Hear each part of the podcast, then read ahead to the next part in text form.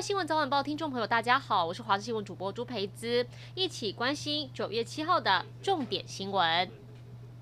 新北市一座幼儿园爆发群聚感染，至少十一个人确诊。指挥官陈时中坦言，蛮担忧的。对此，新北市昨天深夜紧急召开会议，决定从即刻起，新北市提升为强化二级警戒。目前除了这些幼儿园停课十四天，还有一间国小全校预防性停课三天，一共有五间学校预防性停课。中秋节到底能不能烤肉？各县市政策不一，而台中市跟云林县政府最新宣布，今年只准同住家人在自家庭院或空地烤肉，其余户外公共场所一律禁止，所有中秋节相关活动也都停办。台北市都发局推出单身青年及鼓励婚育租金补贴，希望能减轻大家经济压力。但一片美意竟然被有心人士利用。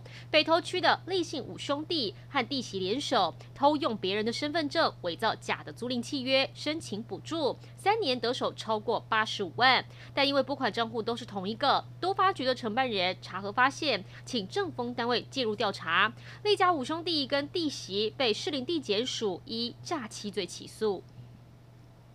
彰化县试出四千剂高端爽约剂，一开始民众施打意愿不高，但上周爆发机师确诊印度变种病毒，新北幼儿园也发生群聚感染，不少人担心疫情升温，施打意愿提高，甚至还出现高端爽约剂暴打潮。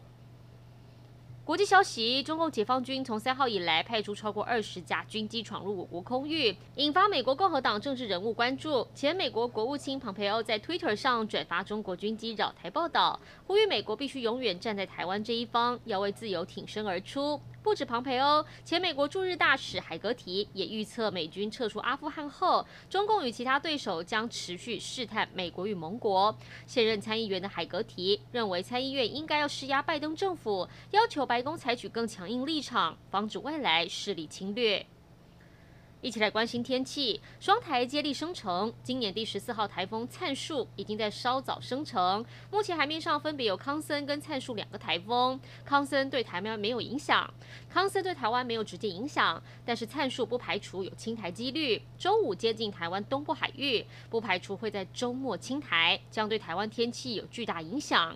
而今天各地大多是多云到晴，午后在中南部跟其他山区、近山区平地会有局部短暂雷阵雨。中午过后。后请留意雷阵雨所伴随的局部较大雨势，外出不妨携带雨具备用。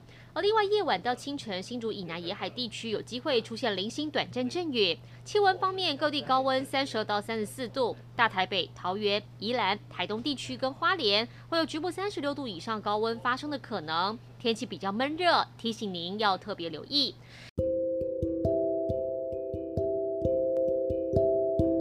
这一节新闻内容，感谢您的收听，我们再会。